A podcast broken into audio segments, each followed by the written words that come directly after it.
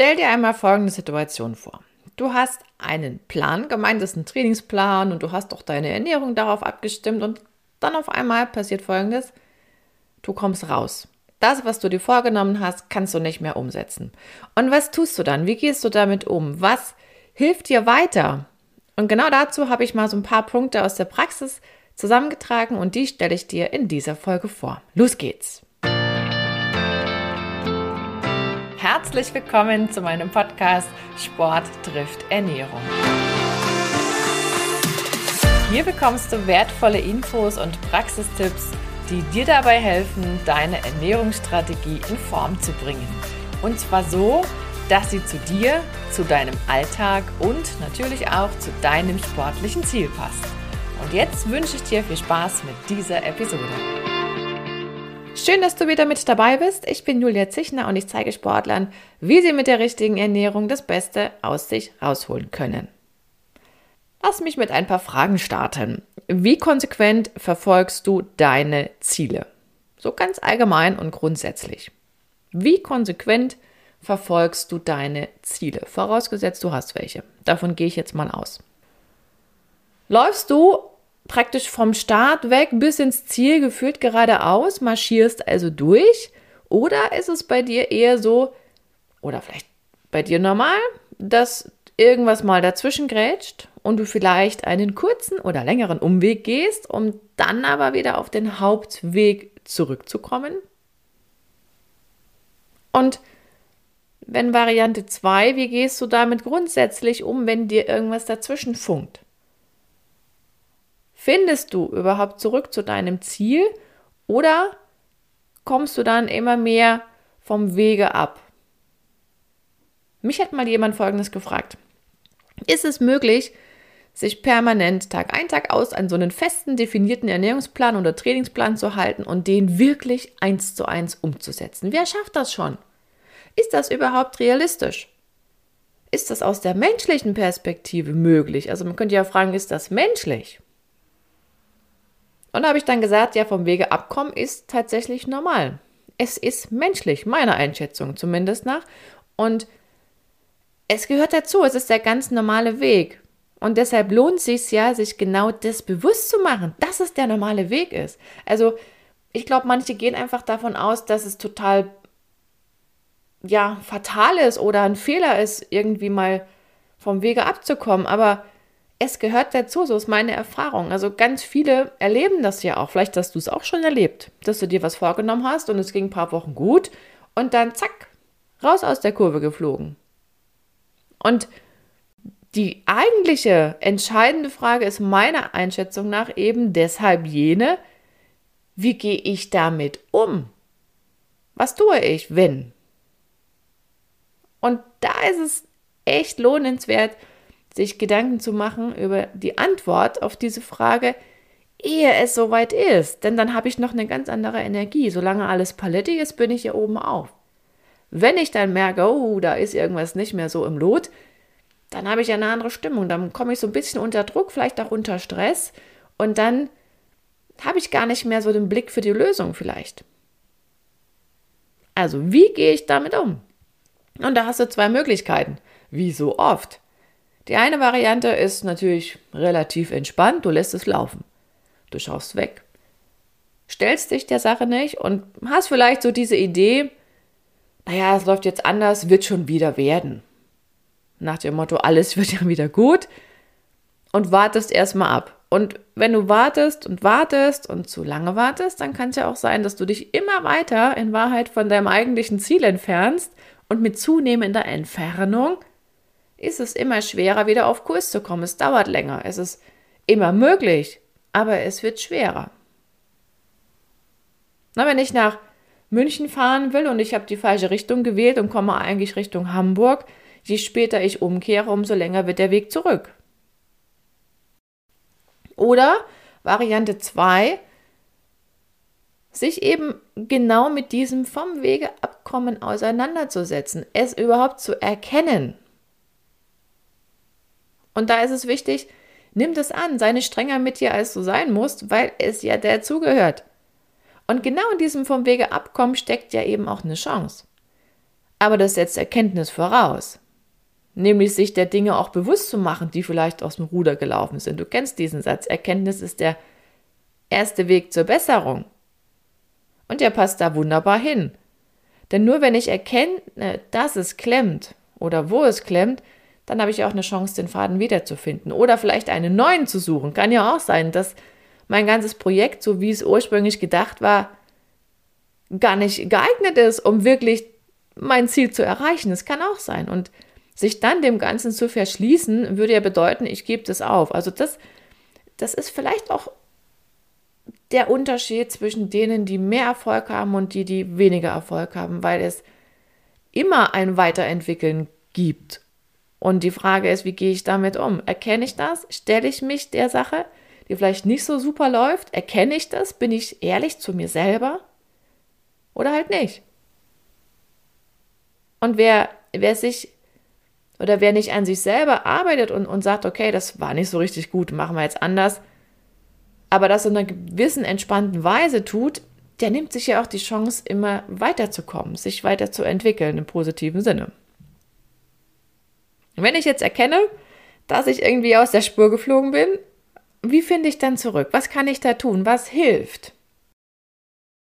Eine wichtige Sache, die dabei hilft, wieder in die Spur zu kommen, ist einfach sich das Warum bewusst zu machen. Warum? Nochmal bewusst zu machen. Ne? Warum tust du das? Wofür tust du das? Was treibt dich an? Und vor allen Dingen, willst du das selber oder erfüllst du nur den Wunsch von anderen? Das ist ein Unterschied, ein großer Unterschied. Denn die eigentliche Motivation, die darf und muss von dir kommen. Klar kannst du dich von außen unterstützen lassen, das ist alles hilfreich, ja. Machen ja auch viele, hilft ja auch. Aber wenn du es nicht selber willst, dich nicht selber dafür entschieden hast, dann hat das alles Grenzen und dann wirst du auch immer wieder in dieses, in dieses Hoppala, läuft nicht mehr, zurückkommen und schwerer aus diesen Tiefs wieder raus. Es ist immer einfacher, sich da rauszuziehen, wenn man selber auch weiß, warum es sich lohnt, wieder aufzustehen. Und all die ganzen Dinge, die einen von außen so motivieren sollen, die sind genau dann umso nützlicher, wenn du es selber willst, wenn du tief drinnen motiviert bist. Nennt man intrinsische Motivation. Die ist eigentlich, die ist nicht zu toppen. Ne? Also das ist das Nonplusultra und daran erkennt man ja auch diejenigen, die es halt, um mal bei dem Beispiel Sport zu bleiben, die es im, im, im Sport weit gebracht haben. Die haben alle so einen unbändigen Willen. Die wollen das selber. Die haben alle mit Rückschlägen zu tun gehabt. Alle. Aber die haben immer wieder gesagt, ich will das genau darum. Und deswegen bin ich bereit, das zu tun. Und das, das ist ein Unterschied. Und was auch dazu gehört ist, wenn ich erkenne, dass ich aus der Kurve geflogen bin, dass ich mir Klarheit darüber verschaffe, warum das passiert ist. Lag es an meinen Plänen, also an, an diesen einzelnen Schritten, die ich mir rausgesucht habe? War das irgendwie zu viel? War das zu anstrengend? War das zu zeitintensiv? War das nicht so richtig mit meinem Alltag auf Linie zu kriegen? Hat das mir zu viel Druck gemacht? Oder passte das vielleicht auch nicht zusammen? Kann ja auch sein. Oder da ist irgendwas passiert, was ich nicht eingeplant hatte und das hat mir alles durcheinandergewirbelt. Oder Stichwort Essverhalten. Warum kommst du da immer wieder ins Strudeln? Was steckt wirklich dahinter? Das hat ja manchmal überhaupt nichts mit Lebensmitteln zu tun, sondern die Ursachen sind manchmal an ganz anderer Stelle zu suchen, vielleicht auch weit zurückliegend in der Geschichte. Essverhalten hat ja immer was mit Prägung in, in Kindheitstagen zu tun. Manchmal sind es auch so Vorbilder aus alten Zeiten oder Essverhalten ist ja auch mal eine Symptomatik auf was anderes. Also da lohnt es sich wirklich, hinter die Kulissen zu schauen. Und genauso gibt es ja auch so die, die Frage, ne, was, was verbinde ich mit, mit bestimmten Situationen?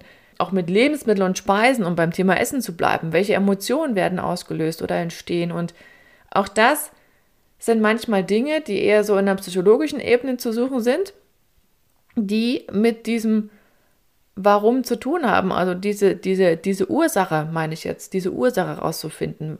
Was hat dazu geführt, dass ich wieder nicht das umsetzen konnte, was ich mir vorgenommen habe? Vorausgesetzt, es war so okay. Ne? Das kann auch sein, dass der Plan Mist war. Kann auch sein. Vielleicht zu allgemein, vielleicht nicht für mich passend. Passiert ja oft. Wenn ich sage, ich gehe ins Internet, suche mir Trainingspläne, suche mir irgendwelche Pläne, gibt ja auch in Zeitschriften ganz viel von irgendwelchen Plänen. Und was tun dann die meisten? Die sagen, naja, ich gucke mal, wie ich es hinkriege und dann nehme ich mir das raus, was für mich passt.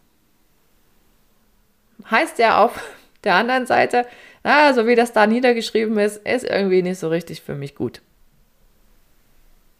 Aber das ist auch okay. Und ein anderer Punkt, der aber auch vielen hilft, ist, sich rein inhaltlich mit der Sache zu beschäftigen, ne? sich nochmal das Thema Training, Ernährung vorzuknüpfen, Wissen zu sammeln, sich Inhalte bewusst zu machen, vielleicht was man mal irgendwo gelesen hat, wieder ein Buch rauszukramen, wieder ähm, ja, Trainern zuzuhören, Ernährungswissenschaftlern zuzuhören, was auch immer oder zumindest vielleicht auch in den Unterlagen kramen, die man irgendwann mal gemacht hat von irgendeinem Kurs oder Fortbildung oder whatever. Also dieses Verstehen, warum ich etwas machen sollte, dieses, diese Hintergründe bewusst machen, das hilft auch, zumindest einigen, ne, ich mache nur Beispiele, ne, da wieder hinzufinden, wo man eigentlich hin wollte. Dieses, ach ja klar, wenn ich das esse, dann macht das das. Ja, ist ja logisch. Dann baue ich es auch öfter ein. Dann fällt mir es leichter, weil ich weiß, wofür ich es mache, für meinen Körper, weil ich da eine positive Entwicklung mit verbinde. Ne, das ist das, was dahinter steckt. Oder auf der anderen Seite sage, oh, wenn dir das jetzt zu viel, dann brauchst du dich nicht wundern, wenn das passiert. Ist ja logisch. Aber das Bewusstmachen hilft. Wir haben ja nicht alles immer jeden Tag in unseren Gedanken, was in irgendeiner Wichtigkeit oder was, was wichtig wäre an bestimmten Stellen. Und dieses sich wieder zurückholen hilft. Und ein anderer Punkt, der auch hoch im Kurs steht, ist das Austauschen mit anderen. Da meine ich aber sowas wie anderen zuhören, die ähnliche Probleme haben, gehabt haben und denen vielleicht auch zuhören bei ihrer Lösung, wenn sie sie beschreiben und daraus wird aber was ganz anderes Wichtiges abgeleitet, nämlich dieses, der hat das auch geschafft oder die hat das auch geschafft. Damit ist dieses, was ja manche im Kopf haben, oh, ich schaffe das nie, so ein bisschen von der Bahn geholt, weil man ja auch weiß, ah, der hat das ja auch geschafft. Natürlich ist dann wieder der andere Punkt, ne, Variante 1 oder der erste Punkt, warum will ich's? Mein Warum ist wichtig das ist ja am Ende immer eine Mischung. Ne? Und was bei wem hilft, muss man für sich selber rausfinden. Aber auf jeden Fall ist es auch gut zu wissen, dass es anderen genauso geht wie mir und dass es aber andere auch geschafft haben, wieder auf Linie zu kommen und auf die Hauptstraße zurückzukehren. Und manchmal, wenn man den Wald vor lauter Bäumen nicht sieht, käme noch ein Punkt dazu, dass man einfach mal andere bittet, von außen drauf zu schauen. Guck dir das mal an. Wo kann ich denn was anders machen? Hier läuft was nicht. Ich bin irgendwie aus der Bahn geflogen. Ich muss mal Ursachensuche betreiben, aber komme alleine nicht weiter. Und es gibt auch Menschen, die malen ihre eigenen Bilder von der Situation immer so ein bisschen dunkler, als sie in der objektiven Betrachtungsweise sind. Und genau dann ist dieses von außen draufschauen echt hilfreich, weil vielleicht rauskommt, du, das ist besser, als du denkst. Aber es gibt vielleicht noch ein, zwei Sachen, da kannst du dran basteln und wenn du die einstellst, dann machst du einen richtigen Sprung nach vorne. Kann ja sein. Ne, dieser unerwartete Impuls im positiven Sinne, der ist hilfreich. Kann aber auch sein, da kommt raus, oh, hast du dir ganz schön schön geredet. Also wenn ich mir das so richtig angucke, dann müssen wir noch mal ein bisschen grundlegender dran schrauben. Kann auch sein. Aber wenn du dein Ziel erreichen willst, dann musst du ja die richtigen Schritte tun, um dahin zu kommen. Da hilft es ja nicht, in die falsche Richtung zu laufen. Aber wie streng müssen jetzt Pläne sein? Nochmal ein paar Gedanken zu diesem ganzen großen Stichwort Plan. Gibt es den perfekten Plan? Brauche ich den?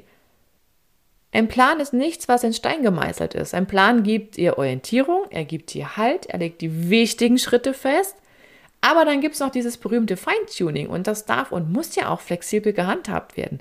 Manchmal kann es auch sein, dass sich die großen Bausteine ein bisschen verschieben, weil echt was Gravierendes passiert ist. Das kommt vor.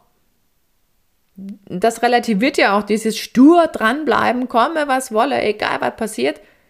Das ist Blödsinn, weil nun mal das Leben anders funktioniert. Also sollte schon offen sein für eine kleine Anpassung. Ja, was heißt jetzt planen eigentlich? Planen heißt ja letzten Endes, dass du immer einen Schritt vorausdenkst, dass du immer weißt, okay, was ist als nächstes zu tun? Vielleicht auch als übernächstes. Und natürlich das Grobe im Blick behalten, damit man auch zeitlich abstecken kann, wo gibt es so ein paar Engstellen und so weiter. Das ist alles wichtig. Ne? Dieses, man sagt ja auch so schön, immer vor der Welle sein. Also das ist wichtig, ja. Aber auf der anderen Seite geht es auch darum, sich klar zu machen, es heißt nicht überwachen, es heißt auch nicht alles bis ins kleinste akribische Detail immer so genau umsetzen. Es geht gar nicht. Und ich finde es auch einen schönen Gedanken zu sagen, überprüft doch die Gewohnheiten. Und da merkt man ja auch, was hat sich denn heimlich still und leise wieder eingeschliffen oder eingeschlichen? Oder auf der anderen Seite, was hat sich denn jetzt schon im Vergleich zu ein paar Wochen, ein paar Monaten vorher auf der anderen Seite etabliert, positiv gemeint? Und wenn du dieses Wort Plan einfach mit Gewohnheit ersetzt, dann kann es schon auch ein bisschen entspannter werden und dann kommst du auch mehr in diese Alltagssituation rein.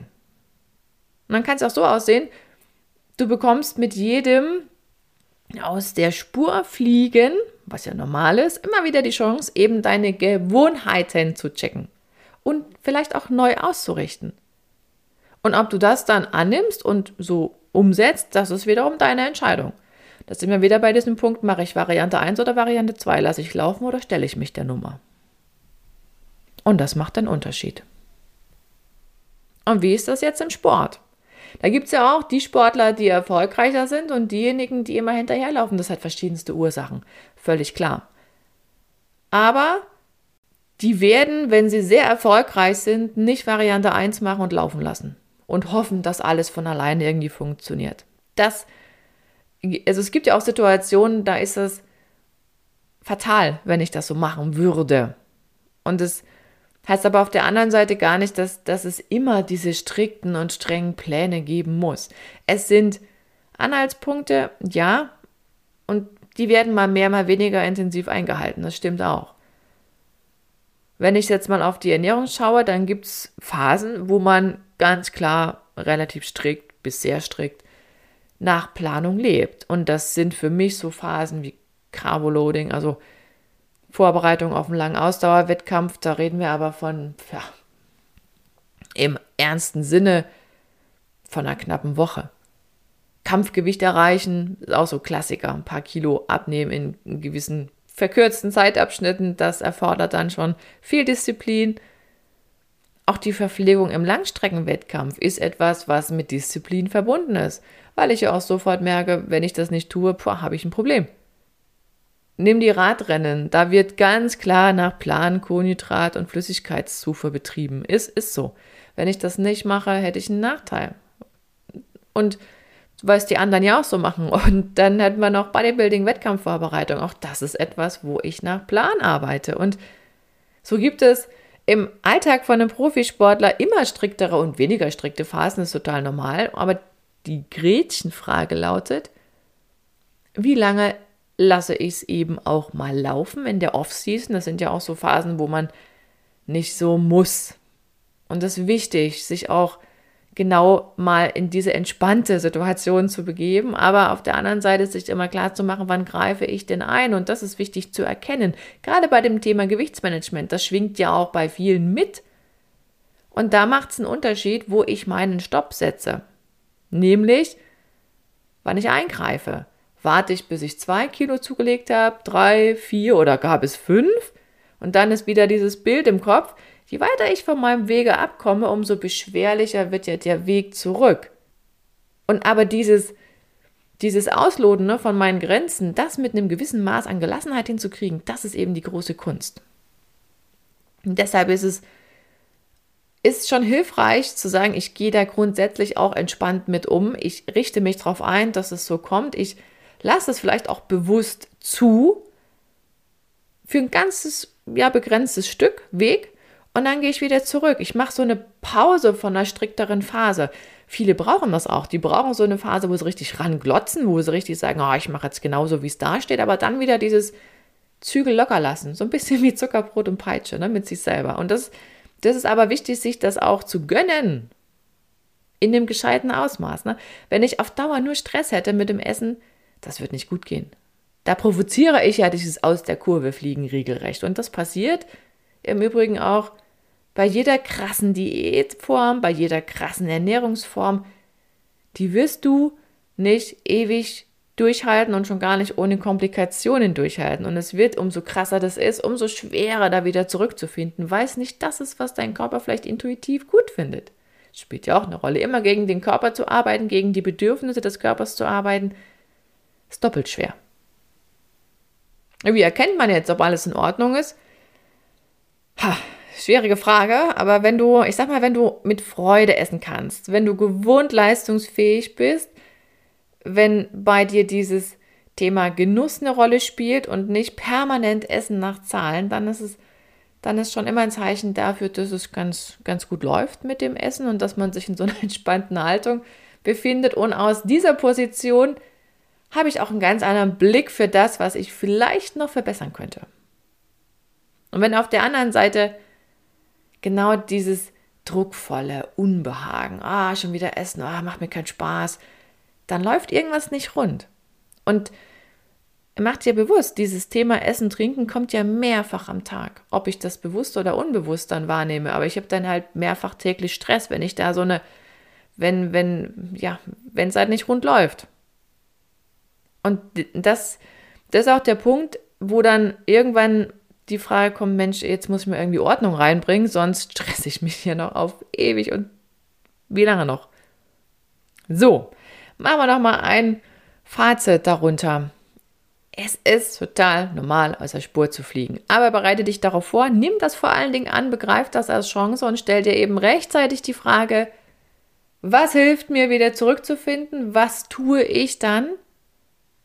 Und mach dir klar, eine gewisse Planung ist gut und wichtig. Es ist gut, wenn du das grobe Ganze im Blick hast, den nächsten Schritt kennst, aber Leben ist das, was passiert, während wir Pläne schmieden.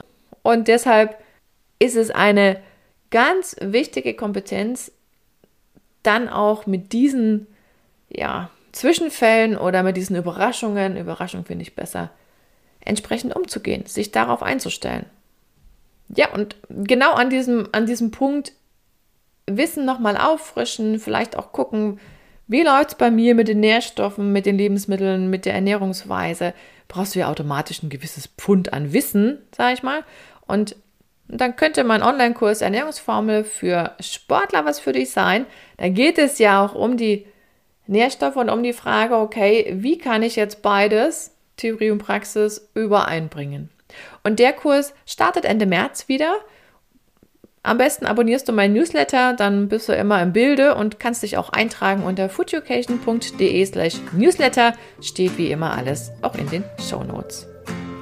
Und damit sind wir am Ende dieser Folge angelangt. Ich wünsche dir jetzt noch einen wunderschönen Tag oder Abend, je nachdem, wann du die Folge hörst. Sage Tschüss, bis zur nächsten Episode. Deine Julia.